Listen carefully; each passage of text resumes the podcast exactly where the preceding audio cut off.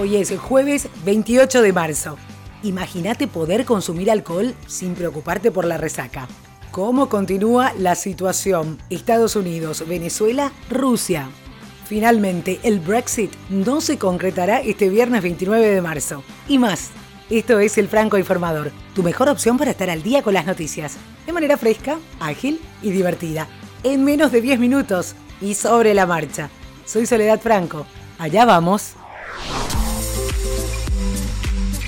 ¿Te imaginaste poder consumir alcohol sin preocuparte de la resaca que produce? David Nutt, un científico y profesor británico especializado en los efectos de consumir bebidas alcohólicas y otras drogas, asegura haber inventado un sustituto de las mismas capaz de producir el mismo efecto placentero que estas sin ocasionar síntomas de intoxicación o sin que se resienta tu hígado.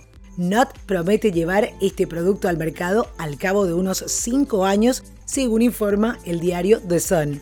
Se trata de una especie de alcohol sintético derivado de las benzodiazepinas, el grupo de medicamentos psicotrópicos que actúa sobre el sistema nervioso central ejerciendo efecto sedante y ansiolítico y que suelen emplearse en tratamientos contra la ansiedad.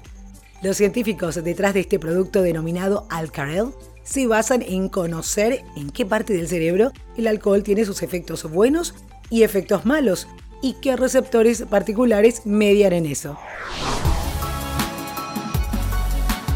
Y vamos a algo más serio. El presidente Donald Trump recibió inesperadamente en la Casa Blanca a Fabiana Rosales, la esposa del líder de la oposición venezolana Juan Guaidó, en momentos en que ella reúne apoyo internacional para su esposo y hacia la destitución del presidente Nicolás Maduro.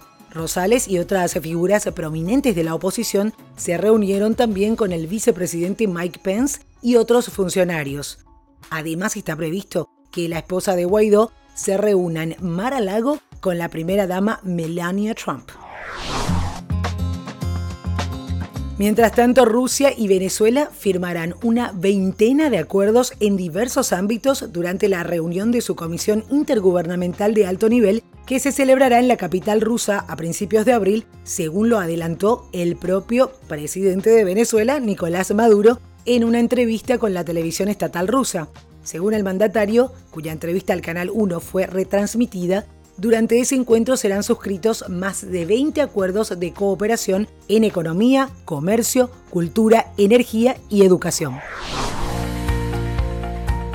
El Poder Judicial de Chile informó que la Corte de Santiago acogió la demanda contra la Iglesia Católica y ordenó pagar 100 millones de pesos chilenos a cada uno de los tres demandantes. Son aproximadamente unos 146 mil dólares por el caso del sacerdote Fernando Caradima.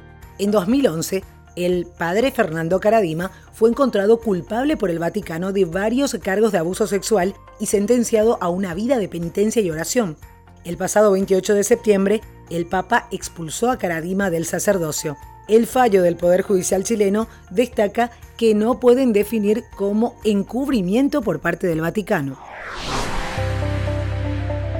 Y el Parlamento británico aprobó por 441 votos a favor y 105 en contra prorrogar el Brexit hasta el 22 de mayo si previamente se aprueba el acuerdo de salida o hasta el 12 de abril si no logran un pacto.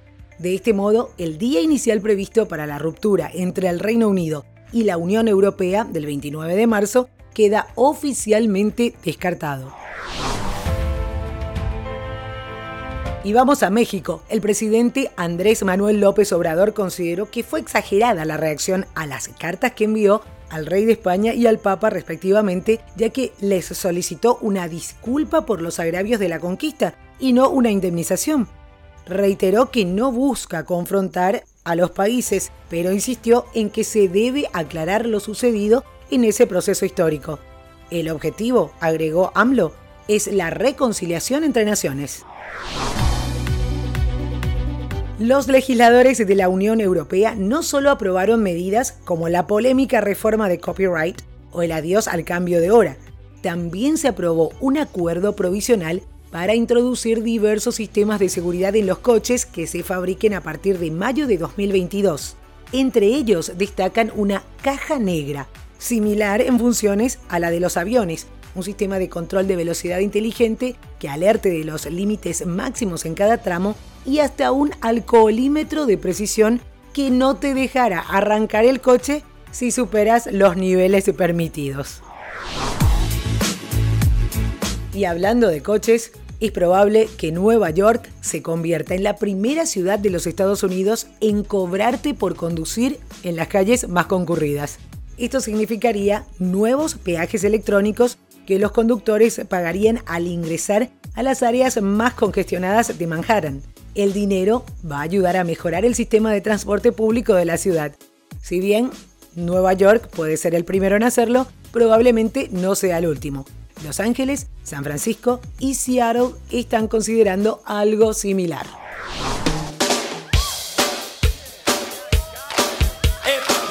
Y hoy en música tenemos a The B-52s anunciando su gira de despedida.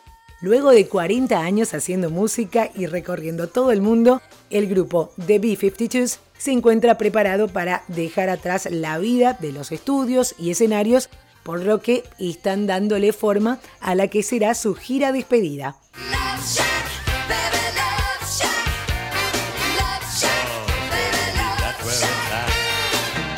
Luego de dar a conocer fechas en Estados Unidos y Europa para mayo, junio, julio, agosto y septiembre, la banda conformada por Kate Pearson, Fred Schneider, Keith Strickland y Cindy Wilson anunció sus últimos shows en el Reino Unido.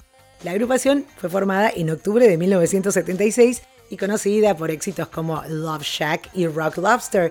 Van a estar recorriendo las carreteras británicas también por última vez entre el 29 de junio y el 13 de julio.